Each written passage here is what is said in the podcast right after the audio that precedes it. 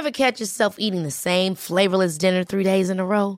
Dreaming of something better? Well, HelloFresh is your guilt-free dream come true, baby. It's me, Kiki Palmer. Let's wake up those taste buds with hot, juicy pecan-crusted chicken or garlic butter shrimp scampi. Mm. Hello Fresh. Stop dreaming of all the delicious possibilities and dig in at HelloFresh.com. Let's get this dinner party started.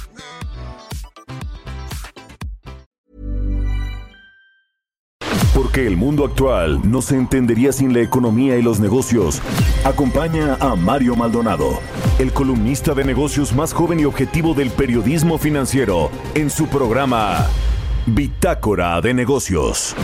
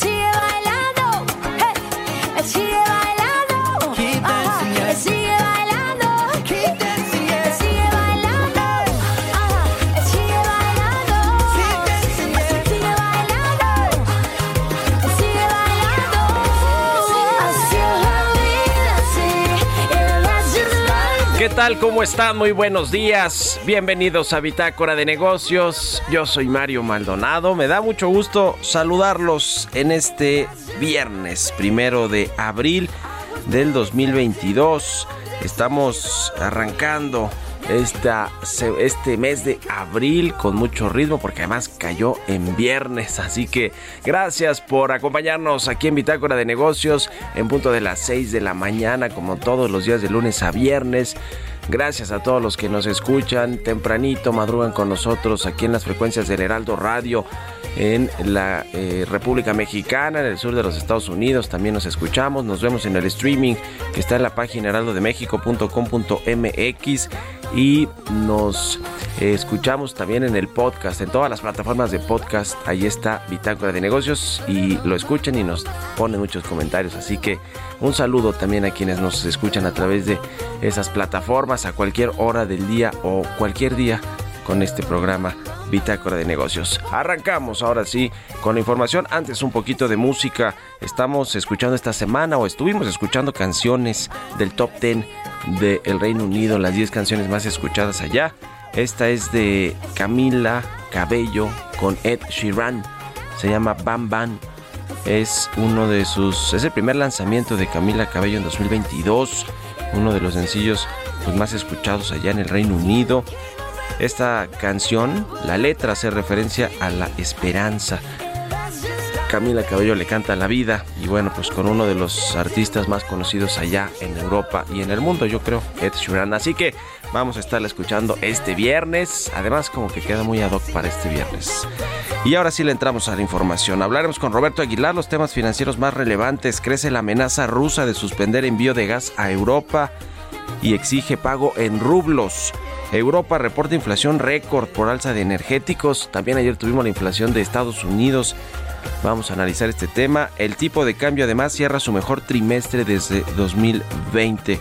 Le entramos a estos temas con Roberto Aguilar. Platicaremos también con Renata Sili, asociada del Consejo Mexicano de Asuntos Internacionales, sobre el anuncio que hizo ayer Estados Unidos de liberar 180 millones de barriles de sus reservas de petróleo para frenar las alzas en la gasolina. El gasolinazo que sí hay en Estados Unidos como en México, aunque se ha logrado atemperar de alguna manera con los subsidios directos a la gasolina. El precio del crudo incrementó más de 33% en el primer trimestre de este año y de la mezcla mexicana, la que vende Pemex, 37.4% aumentó en el primer trimestre. Así que pues eh, es un respiro para las eh, finanzas públicas, las finanzas de Pemex por un lado y por el otro una gran presión para las finanzas públicas de México con la compra de gasolina más cara y bueno pues se tiene que subsidiar para evitar el efecto que tiene un gasolinazo en la economía, en la inflación. Y además el presidente, que de eso vamos a hablar al ratito, anunció este supuesto aumento, eh, supuesto control de precios en algunos de los productos. No se refirió específicamente a cuáles, pero pues esas líneas rojas que de pronto no se deberían cruzar o, ni siquiera se debería hablar de eso, el presidente el observador pues no le interesa mucho eh, cruzarlas o no, que digan que las está cruzando quiere hacer todo para evitar que haya una inflación mayor y habla de controles de precios en algunos productos. Vamos a entrar al tema también al ratito. Hablaremos con Pamela Díaz, economista para México de BNP Paribas, precisamente sobre el tema de la inflación. Dijo Gerardo Esquivel que prevé que la inflación baje a 3% hasta el 2024 y, le decía este tema del aumento de precios. ¿Es viable o no? Vamos a analizarlo con Pamela Díaz de BNP Paribas y con Emilio Saldaña, el piso. Como todos los viernes tendremos el análisis de los temas tecnológicos, los más importantes al cierre de la semana y también llega acá a la cabina, entra acá a la cabina Jesús Espinosa con los números y el deporte. Vamos a hablar sobre Messi que firmó un acuerdo para promocionar los tokens digitales de una eh, página que se llama socios.com. Y además hoy, por cierto, es el eh, sorteo ¿no? del Mundial a las 10 de la mañana o a las 11. A las 10 de la mañana, tiempo de la Ciudad de México. A ver en, contra quién le toca a México, ¿no? En qué bombo, como se dice. En fin, ya lo veremos. Así que quédense con nosotros aquí en Bitácora de Negocios en este viernes primero de abril. Nos vamos con el resumen de las noticias más importantes para comenzar este día con Jesús Espinos.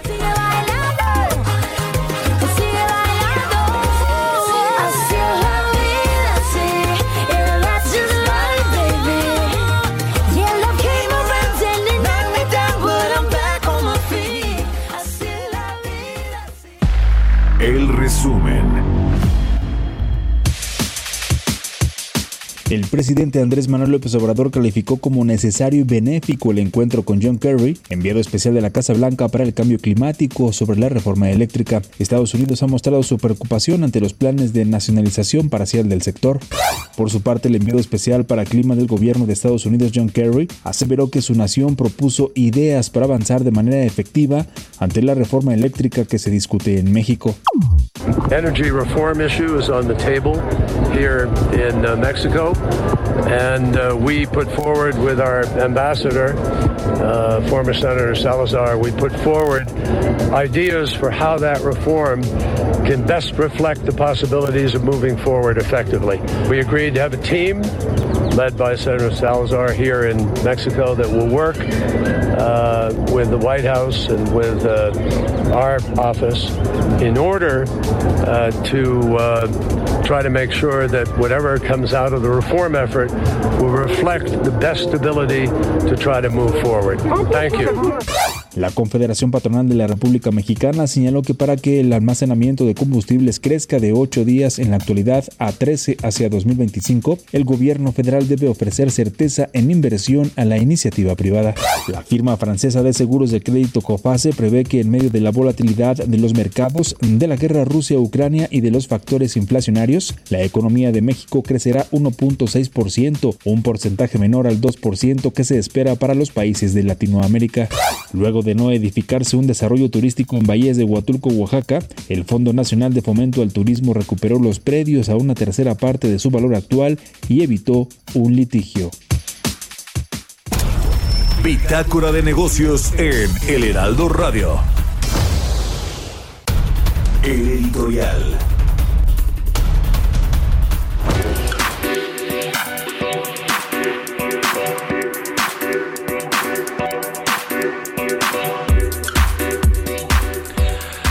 Hoy es un día importante para México en, términos de proyecciones económicas, por lo menos una de las más importantes, ¿cuánto va a crecer México? Porque aunque el presidente diga que el tema de medir el crecimiento a través del Producto Interno Bruto o el PIB per cápita, que es todavía más puntual y más interesante para saber cómo está creciendo México en términos eh, económicos, eh, pues es importante hoy porque la Secretaría de Hacienda tiene que publicar por ley los precriterios de política económica del próximo año, que son los estimados de cuánto crecerá la economía en el 2023, cuál será la tasa de referencia promedio que ve el gobierno, el tipo de cambio, la producción de petróleo, el precio del barril de petróleo, digamos, todos esos estimados o supuestos económicos con los que elaboran el paquete económico, el presupuesto, es decir, con eso el gobierno dice, bueno, vamos a tener ingresos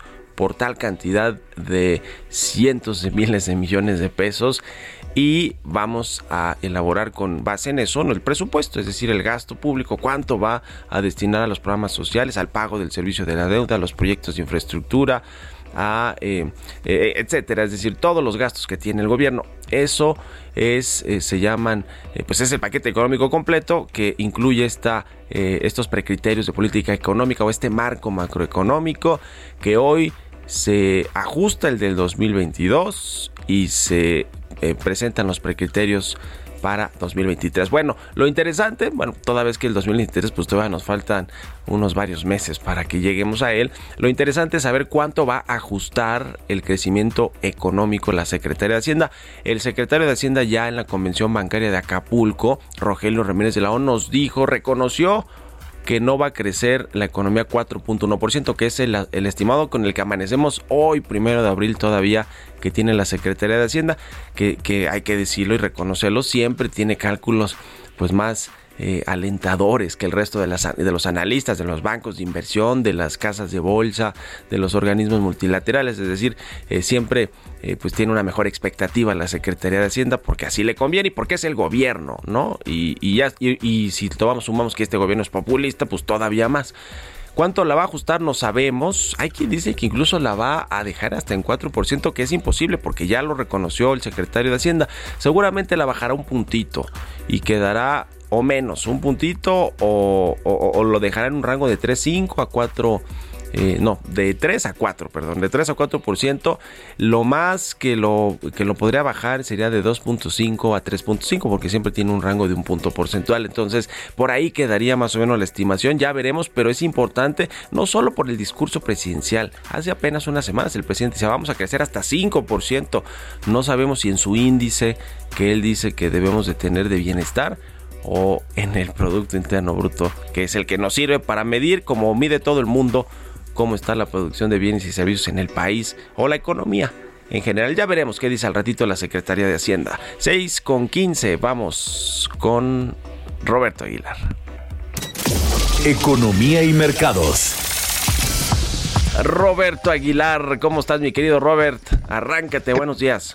¿Qué tal Mario? Me da mucho gusto saludarte, pues feliz inicio de mes y también de trimestre, vaya trimestre que vivimos justamente con esta agitación en los mercados, pero fíjate que las bolsas asiáticas caían después de la mayor baja trimestral de la renta variable ya que los inversionistas se preocupaban por el impacto de la guerra ruso-ucraniana y el creciente riesgo de recesión por el tema inflacionario. Pero además ayer el presidente ruso Vladimir Putin contraatacó a las sanciones occidentales contra Moscú, amenazando con suspender los contratos de suministro de un tercio de su gas a Europa si rublos. La medida provocó que Alemania, incluso, que es el país más dependiente del energético, lo acusara de chantaje al tiempo que activaba un plan de emergencia que podría llevar pues básicamente a racionar el suministro de gas en aquel país. Y bueno, y hablando de Europa, se dio a conocer el dato de la inflación, Mario, se disparó hasta 7.5% en marzo, marcando otro nivel récord, cuando pues bueno, todavía faltan meses para que alcance su pico, porque se está anticipando también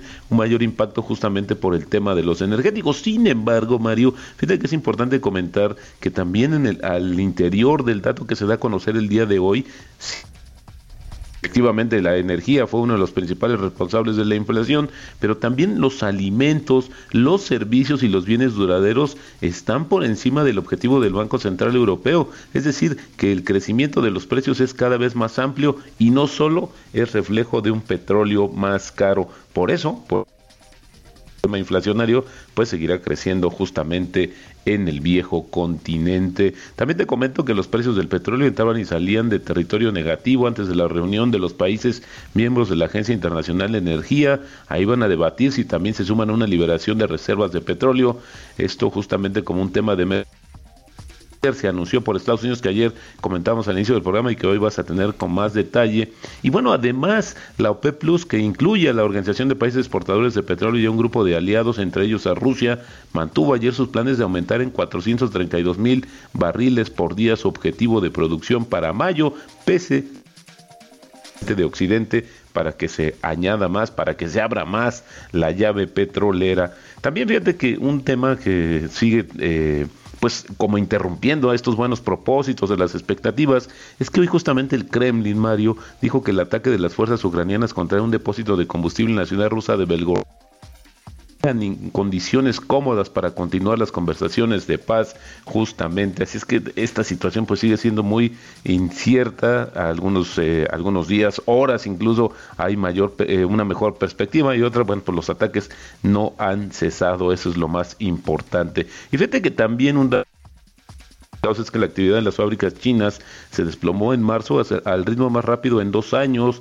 debido al resurgimiento del coronavirus en el país y a las repercusiones económicas de la guerra de Ucrania. Eso de acuerdo con una encuesta que se da a conocer el día de hoy, lo que refuerza los argumentos a favor de un mayor apoyo político a la economía del gigante asiático. Y bueno, Mario, el peso cierra su mejor trimestre desde el año 2020, mientras que la bolsa alcanza un nuevo máximo histórico, ayudado por una ola global de inversionistas apostando justamente por eh, la región latinoamericana del conflicto entre Rusia y Ucrania. Fíjate que el peso ganó 3% trimestre 3.1%. La bolsa, Mario, acumula en el mes un beneficio de 5.9% y de 6 por 6.1% en el trimestre y justo el tipo de cambio cotizando en esos momentos en 19.81, luego tocó, eh, había tocado un 19.92, se recuperó y con esto ya tenemos, Mario, una ligera apreciación mensual, pero sí en el año ya cerca de 3.2% la ganancia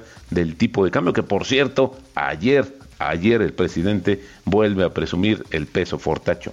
Se recupera el peso ante la volatilidad del dólar en el mundo y no porque esté haciendo bien las cosas el gobierno mexicano y tampoco cuando las está haciendo mal, tampoco quiere decir que el peso eh, obedece 100% a lo que sucede a nivel doméstico, sino más se deja llevar, se dejan llevar los inversionistas internacionales, globales por lo que sucede en el mundo y sobre todo como eh, pues eh, está el dólar con respecto a otras monedas, no tanto por lo que sucede aquí, en fin, pero bueno, es buena noticia finalmente que se aprecie la moneda mexicana, no para todos, pero sí para una buena parte de, de los mexicanos. Muchas gracias Robert, nos vemos al rato en la televisión.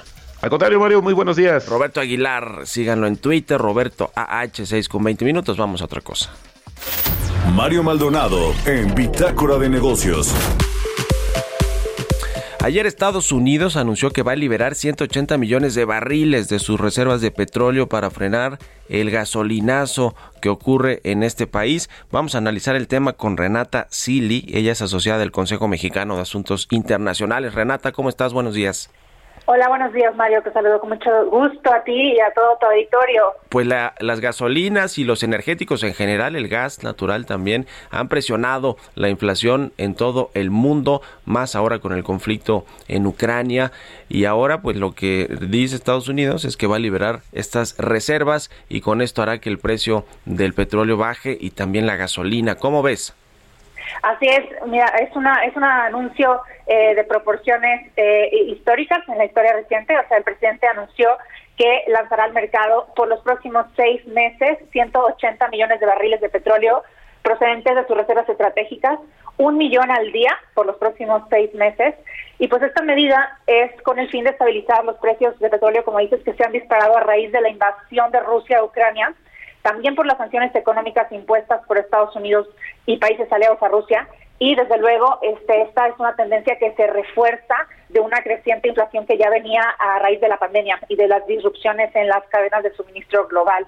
Entonces, la guerra ha traído o sea, nueva incertidumbre y riesgo a los mercados y pues esto impacta directamente en los precios de las materias primas o commodities, como el petróleo, que suelen ser los más volátiles, y por supuesto en los derivados como la gasolina y el precio de las energías en este bueno en, en, las energías.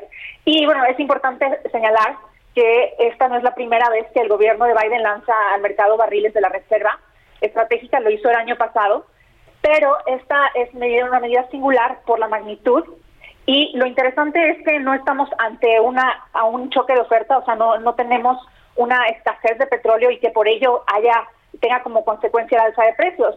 O sea, de hecho, lo curioso es que ante las sanciones a Rusia, hasta el momento no existe, a pesar de las sanciones a Rusia, no existe una reducción en la producción de petróleo del mundo. O sea, lo que sí ha sucedido es que los flujos globales de crudo, Rusia los ha reorientado a otros mercados y Rusia ha buscado sustituir a sus mercados europeos por los por los mercados asiáticos. Y bueno, esto es una estrategia que empieza de no ahorita, desde el 2014, pero pues en este momento son China y países asiáticos los que están compensando la demanda de petróleo de ruso de países europeos.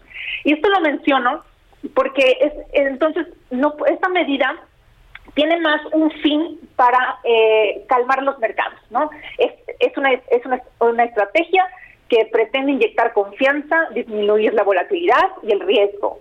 De hecho, con tan solo el, anuncio de la medida, pues ya condujo a una reducción del precio y este eso esto se, se va a ir estabilizando, se espera en los próximos meses. Y pues desde luego este tipo de este también ellas tienen un, un gran componente político eh, los precios del petróleo, como la gasolina, pues afectan directamente a los consumidores.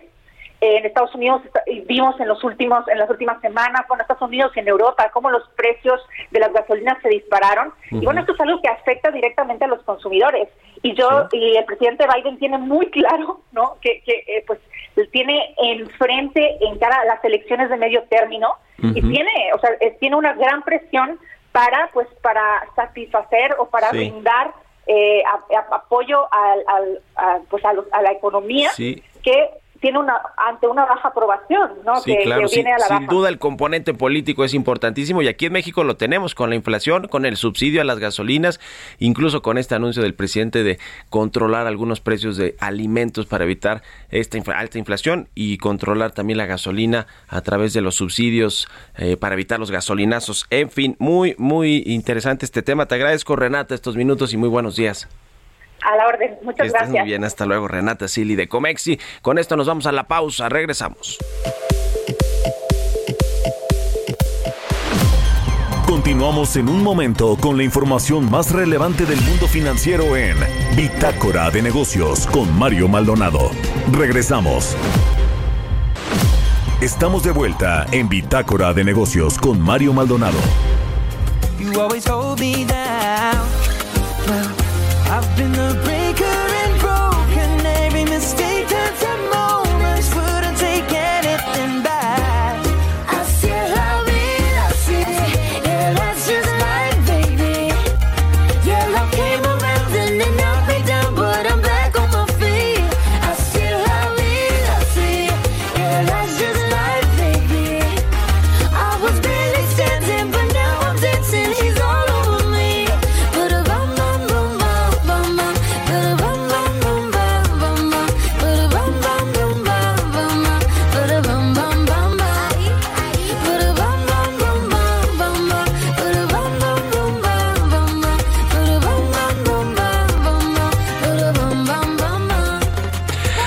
de regreso aquí en Bitácora de Negocios. Son las 6 de la mañana con 31 minutos, tiempo del centro de México. Regresamos escuchando un poquito de música antes de irnos con la segunda parte de la información aquí en el programa. Esta semana estuvimos escuchando las canciones más escuchadas en el Reino Unido en el top 10 de canciones escuchadas y reproducidas en el Reino Unido. Esta es de Camila Cabello y Ed Sheeran.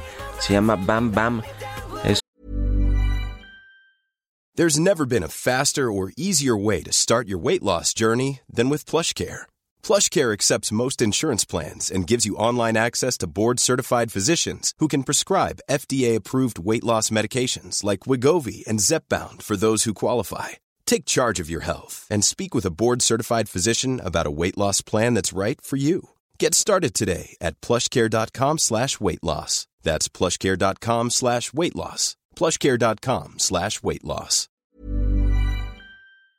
una de las canciones nuevas de Camila Cabello, Camila Cabello, que pues hace una eh, colaboración con Ed Sheeran, este cantante británico muy muy conocido. Con esto nos vamos al resumen segundo con Jesús Espinosa.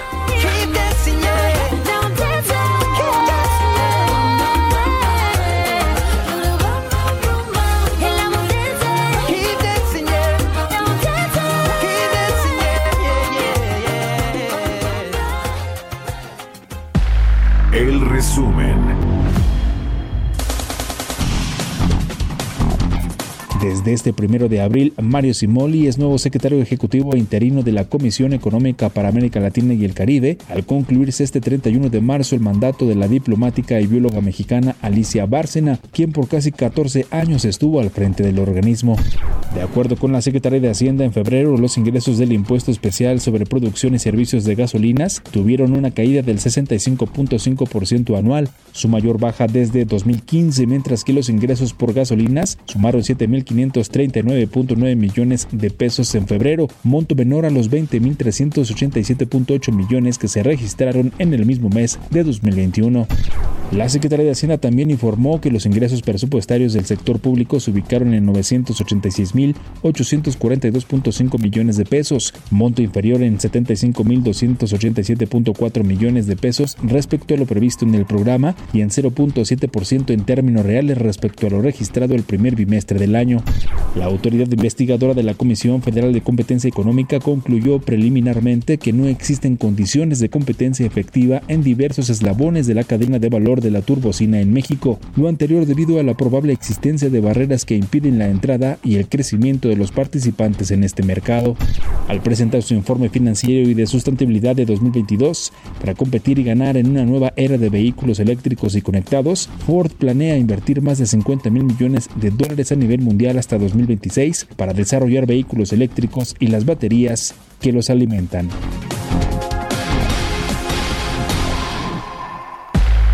Entrevista.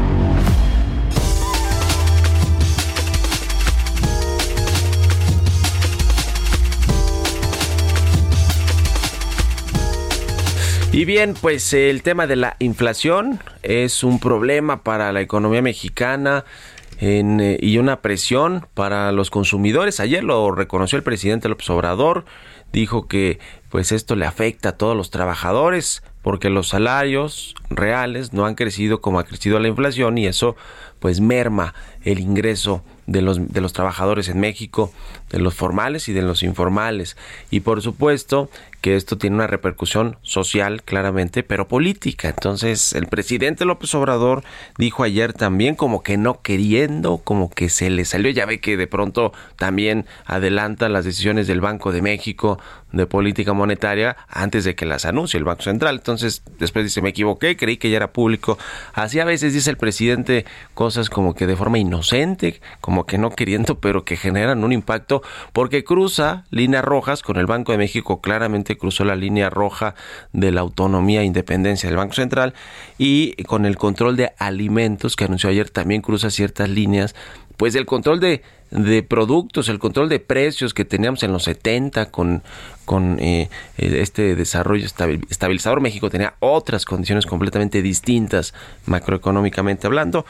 Y ahora dice que va a controlar los precios y reconocen en el Banco de México, por ejemplo, Gerardo Esquivel, que la inflación va a llegar a 3%, a bajar a 3% hasta el 2024. Vamos a analizar todo este entorno con Pamela Díaz Lubet. Ella es economista para, para México de BNP Paribas. ¿Cómo estás, Pamela? Muy buen día. Hola Mario, muy bien, ¿y tú? Muy bien, muchas gracias por eh, tomarnos la llamada aquí en el programa. ¿Cómo ves todo este entorno de inflación, de presiones en los energéticos, en las gasolinas y lo que anunció ayer el presidente que podrían controlar precios de alimentos? Así es, es un entorno muy complicado para la inflación, porque básicamente veníamos ya de una ola inflacionaria y lo que sucedió con el aumento en precios de energéticos y alimentos a nivel global, lo que hizo fue generar una nueva ola inflacionaria sobre la, sobre la que ya estaba. ¿Qué pasa con esto? Que nos genera choques en dos sentidos. Por un lado, estos choques directos asociados al alza en precios de gasolina, por ejemplo, pero por otro lado también choques indirectos que se pueden percibir y materializar a través de las cadenas productivas. Eh, ¿Cómo es esto? Vemos que, por ejemplo, eh, Rusia es importante para la producción de fertilizantes, de algunos metales básicos dentro de la industria eh, automotriz, y lo que se genera también es este efecto indirecto vía aumentos de precios de insumos. De tal suerte que tenemos no solamente el impacto directo sobre los precios relativos, en el caso de, alimentos y, energéticos, sino también este impacto indirecto a través de la cadena productiva. ¿Qué sucede? Que mientras el primer efecto podría eh, pues ser más fácil eh, de diluir una vez que se ajusten los precios internacionales, el segundo llega para quedarse y corre el riesgo eh, pues de generar también un contagio hacia expectativas, de dañar el proceso de formación de precios en un contexto en donde la inflación en México ya estaba pues bastante afectada. ¿Qué pasa con los controles de precios?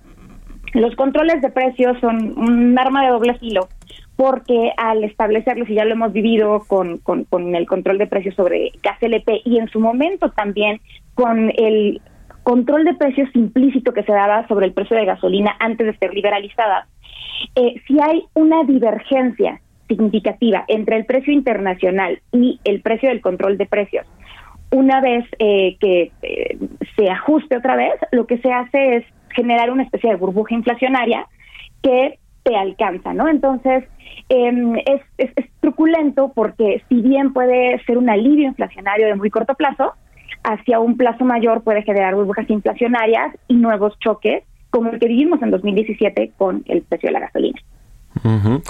Eh, el precio de los energéticos, sin duda alguna, es importantísimo como un componente de la inflación y de los aumentos en los precios de productos, porque pues, le, pega prácticamente a toda la cadena de alimentos y de, y de transporte público. Todo lo que, lo que se mueve a través de, del transporte tiene que ver con la gasolina. Y, y, obviamente, pues hay quien dice que es un impuesto regresivo, que es, perdón, un subsidio regresivo, eh, toda vez que le beneficia a quienes tienen un, vehículo o, o, digamos, no a la gente de menos ingresos, que es normalmente la que sufre con los aumentos en precios de la canasta básica y de algunos otros productos.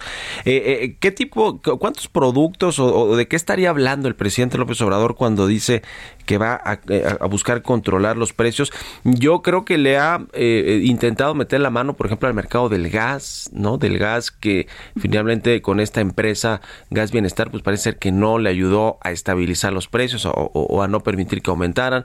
Le ha metido la mano el tema de los granos, con los granos básicos y los precios de garantía en el sector agropecuario y, parece ser que no ha funcionado en realidad porque las condiciones económicas son muy distintas a los años 70 cuando había el control de precios, ¿no, Pamela? Exactamente, cuando el presidente López Obrador habla de estos controles de precios, se refiere más que nada a extender el control que hay ya sobre gasolina indirectamente y sobre gas LP hacia precios de alimentos frescos, es decir, sobre precios de agropecuarios. Es importante, es un componente relevante dentro de la inflación y también está, está teniendo presiones en este momento, pero realmente en donde está el problema ahorita es en la inflación subyacente, en precios de alimentos eh, no frescos, ¿no? Por ejemplo. Entonces, si bien podría haber ciertos controles de, de, este lado, precios de alimentos agropecuarios, los alimentos empaquetados, por ejemplo, que son importados, estarían todavía sujetos a choques. Y aparte, bueno, es imposible también controlar todos los alimentos que están dentro de este subcomponente dentro de la inflación subyacente, ¿no? Entonces, eh, vamos, es, complicado porque representa mm, eh, una complejidad importante poner estos controles de precios sin mencionar que alguien tiene que absorber el costo de ese subsidio también, ¿no? Entonces, em, como te comentaba anteriormente, por un lado tiene un impacto de burbuja inflacionaria hacia, hacia un plazo mayor y por otro lado tiene un impacto también dentro de finanzas públicas. Sin duda alguna hay un impacto importante ya lo vimos reflejado el subsidio a la gasolina, por ejemplo, en los, en los datos de finanzas públicas que entregó la Secretaría de Hacienda esta semana del primer bimestre del año y no está reflejado completamente eh, la eh, pues cuánto dejó de recaudar el gobierno por subsidiar la gasolina, es decir, por no cobrar el impuesto especial a las gasolinas. Es, es un tema eh, relevante. Ahora, las metas de inflación que tiene el Banco de México, ya lo sabemos, es de un 3%, más menos un punto porcentual. Hoy está muy arriba de ese, de ese promedio que tiene el Banco de México, está en 7.28%. La inflación al mes de febrero, la inflación anual. Eh, ¿Cómo ves el tema de las metas? Gerardo Esquivel dice que si bien nos va hasta el 2024, convergerá en este punto de 3%, en, en este nivel de 3% la inflación en el país. ¿Cómo ves eh, este tema? Y de paso te pregunto lo que sucede en los Estados Unidos, eh, Pamela, que también tienen esta inflación altísima de arriba de 6%, 6.4%. Es un nivel más alto desde 1982, para que nos demos una idea. Eh, ¿cómo, estás viendo estos dos temas en México y en Estados Unidos de cuando bajará realmente la inflación y regresará a los rangos que tenía antes de, las, de la crisis? Así es. Respecto al primer punto, el tema de la convergencia inflacionaria en México, nosotros creemos que la inflación sí va a converger al rango, pero va a converger a un rango alto de 3.9%. ¿Por qué? Porque los choques que se han generado desde el año pasado sobre la inflación no solamente se quedaron en choques sobre precios relativos, sino también ya contagiaron la inflación subyacente y ocasionaron que esta inflación subyacente fuera mucho más persistente. Entonces, creemos que ya hay un daño un poquito más eh, pues, eh, permanente sobre el proceso de formación de precios. Respecto a la convergencia y el punto de convergencia, eh, en efecto, coincidimos en que esto no va a suceder hasta 2024. Ah, nada más que mientras México lo ve a 3%, nosotros lo veamos a un nivel de 3.9%. Y pues como comentaba, ¿no? Al final esto está pasando por un incremento en la persistencia de la inflación subyacente. Es decir, eh, la inflación en México está siendo más alta. Si no hay ningún choque mañana, la inflación va a estar en 3.9%. ¿Qué pasa en Estados Unidos? Eh, lo que comenzó siendo un problema también de, precios relativos, se está contagiando ya también hacia eh, los precios de la inflación subyacente. De hecho, una de las principales diferencias entre los países emergentes y Estados Unidos es que eh, en su momento nada más veíamos en Estados Unidos precios eh, más altos de gasolina, de, energéticos y también de alimentos frescos. Lo que está sucediendo este año y lo que está haciendo también, que de hecho cambia la postura de la Reserva Federal, es lo que sucedió en México el pasado, ¿no? Se está traspasando ya también hacia precios de otros bienes. ¿Qué sucede aquí? Y esto es clave mucho de por qué tenemos mayor inflación está relacionado con el desbalance entre oferta y demanda que se generó con la reapertura económica. Este desbalance, eh, pues bueno, por un lado teníamos la demanda contenida por, por los confinamientos y por otro lado las empresas no regresaron de lleno eh, a trabajar, no se podían conseguir algunos insumos importados, ¿no? Eh, se esperaba que este desbalance se corrigiera naturalmente mientras avanzaba eh, pues también eh, el coronavirus, ¿no? Y esto no ha sucedido y no solamente no se ha presentado esta corrección del desbalance, sino que la crisis Rusia-Ucrania lo que hace es, exacerbar las disrupciones en cadenas productivas. Entonces tenemos el efecto eh, de bola de nieve en donde las disrupciones de cadenas productivas están generando ya un contagio en expectativas inflacionarias que ya nos están generando una inflación más alta, no en 2022, y no hablo nada más de México, sino también de México, Estados Unidos, globalmente, sino también una inflación más larga de largo plazo. Pues ahí está el tema. Seguramente, eh, pues eh, eh, seguirán los gobiernos de los países buscando alternativas para intentar frenar este incremento de precios, pero bueno, pues obedece a temas de mercados internacionales, del precio de los productos, de materias primas, de conflictos como el que está sucediendo ahora mismo en Ucrania y Rusia. Así que vamos a estar en comunicación si nos permites y te agradezco mucho Pamela Díaz Lubet, economista para México de BNP Paribas, que nos hayas tomado estos, estos minutos, esta llamada. Y muy bueno, gracias y buenos días. Muchas gracias a ustedes, muy buen día. Hasta luego, 6 con 45 minutos, vámonos con las historias empresariales. Historias empresariales. Pues en medio del debate por la reforma eléctrica y la visita ayer de John Kerry, el enviado especial de la Casa Blanca para tratar asuntos de cambio climático, en México, pues la inversión privada está en vilo en este sector.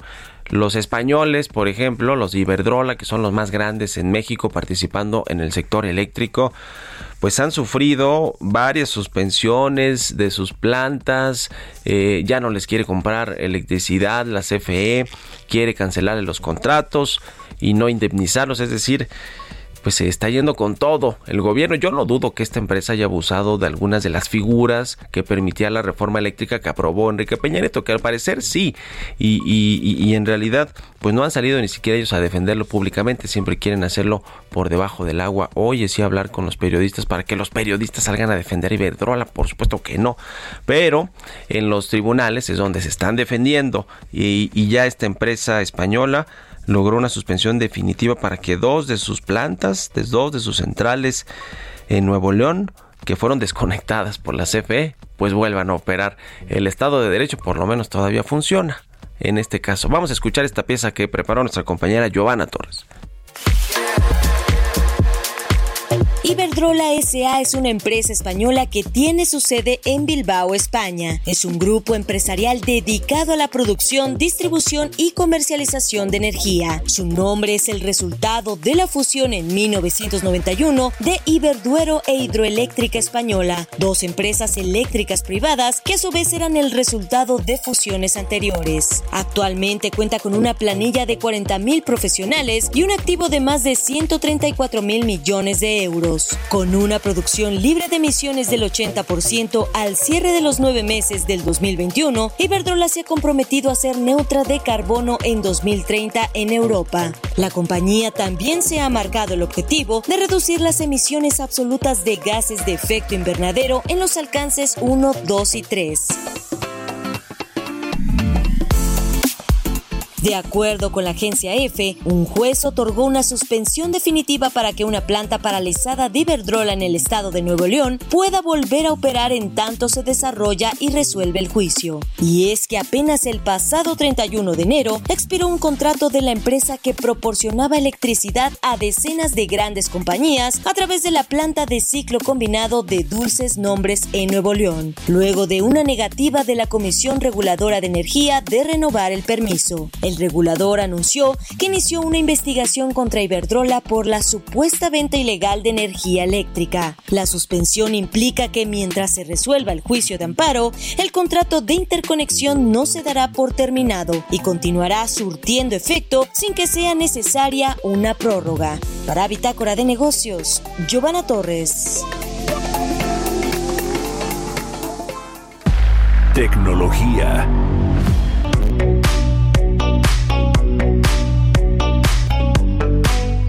Y bueno, pues ya es viernes y como todos los viernes está con nosotros Emilio Saldaña, el Piso, para platicarnos de lo más importante del sector tecnológico al cierre de la semana. Mi querido Piso, muy buenos días, ¿cómo estás? Mi querido Mario, muy feliz viernes, señor, y muy feliz viernes a toda nuestra audiencia. Le comparto lo más relevante en materia de tecnología esta semana, señor.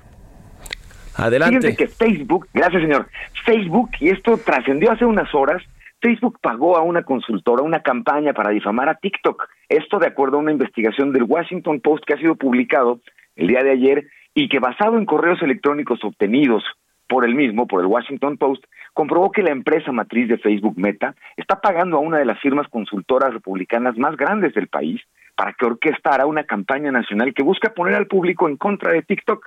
La competencia está muy fuerte y en este caso la campaña es ejecutada por la consultora Targeted Victory, ha incluido al parecer la colaboración y colocación de cartas en los principales medios de comunicación en Estados Unidos y la promoción de historias negativas sobre TikTok y su influencia en los jóvenes, así como peligros de que sea una aplicación china.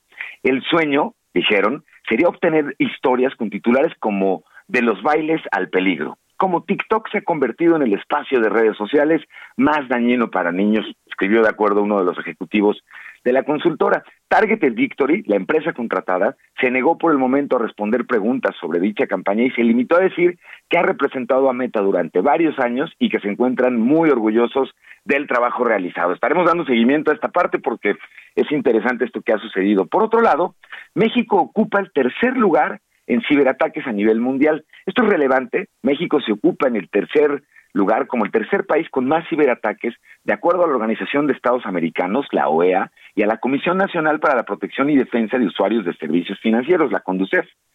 El costo de la respuesta y recuperarse de un ataque como el ransomware, este tipo de sistemas o software que secuestran los datos de nuestras computadoras en este equipo, en este tipo de equipos atacados, por ejemplo, tiene un costo promedio de 2.3 millones de dólares, según datos de la misma OEA y la Conducef. Y de acuerdo con un reporte elaborado por la empresa de ciberseguridad Fortinet, México sufrió más de 156 mil millones de intentos de ciberataques durante el 2021. ¿Qué que esta cifra equivale a una incidencia promedio de 427 millones de intentos de ataques al día. De acuerdo con el reporte, México fue el país latinoamericano con más intentos de ataques recibidos. Esto, de acuerdo al reporte seguido de Brasil, Perú y Colombia. Y finalmente, el ciberataque más grave desde la invasión rusa se, se ha llevado a cabo esta semana y esto ha mantenido, señor, prácticamente desconectado a gran parte de Ucrania. Un potente ciberataque afectó esta semana a la mayor empresa de telecomunicaciones de línea fija de Ucrania, Telecom y se ha descrito como el ataque cibernético más severo desde el comienzo de la pues de las acciones entre Rusia y Ucrania, mi querido Mario. Esto de la desconexión, no sabes cómo me desencaja, me provoca una sensación muy fea, señor. Sin duda alguna, por todo lo que ha sufrido ya el pueblo ucraniano, pues si se le suman todo este asunto de los ataques cibernéticos, que vaya que los rusos se pintan solos para hacer este tipo de ataques, ¿no? Y, lo, y, lo, de Facebook que decías también, qué delicado, está acabando su propia tumba, ¿no? Meta o Facebook, la compañía de Mark Zuckerberg ahora queriendo desacreditar con una campaña negra, sucia, a su rival. Eso me, hace, me llama mucho la atención y además yo casi te diría que el, el titular que iba a usar amablemente, eh, casi en broma, señor, iba a ser, y bueno, cumpliéndose el trimestre y para seguir con la tradición, tenemos un nuevo escándalo de meta de, de proporciones, pues de este tipo de dimensión. ¿Qué, qué cosa? Gracias, mi querido Piso, y nos vemos al ratito en la televisión. Nos vemos, señor. Muy feliz viernes a nuestra Emilio Saldaña el piso con la tecnología. Vamos a otra cosa. Los números y el deporte. Jesús Espinosa está aquí en la cabina de El Heraldo Radio, aquí en Bitácora de Negocios. Adelante, Chucho. Mario, te saludo con mucho gusto. Comenzamos. Ah, estamos escuchando a los Caligaris directamente desde Argentina, porque vamos a hablar de, de, Messi. que va a jugar México contra Argentina o que antes del Mundial? Ayer se hicieron varios, varios eh, eh, simulacros de lo que podría ser el, los grupos, cómo quedarían para Qatar, que arranca el 21 de noviembre.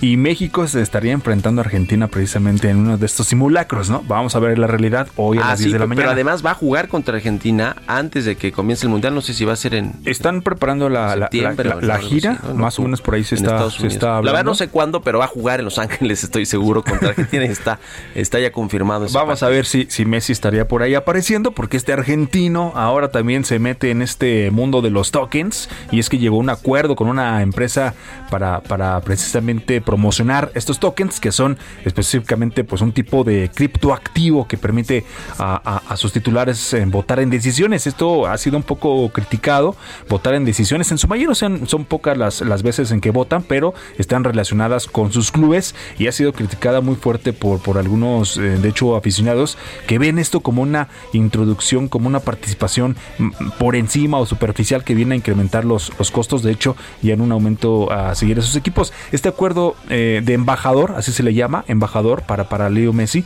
no incluye de hecho pagos en criptomonedas y es un acuerdo por tres años, así que también el fútbol y los futbolistas de talla internacional están entrando a este tema, Mario. ¿Ya estás listo para Qatar? Próximamente, 21 de noviembre al 18 de diciembre. Listísimo. Gracias, Jesús Espinosa. Es en septiembre este partido. Gracias. Septiembre. Se quedan con Sergio Lupita. Nos escuchamos el próximo lunes. Muy buenos días. Esto fue Bitácora de Negocios con Mario Maldonado, donde la H suena y ahora también se escucha. Una estación de Heraldo Media Group.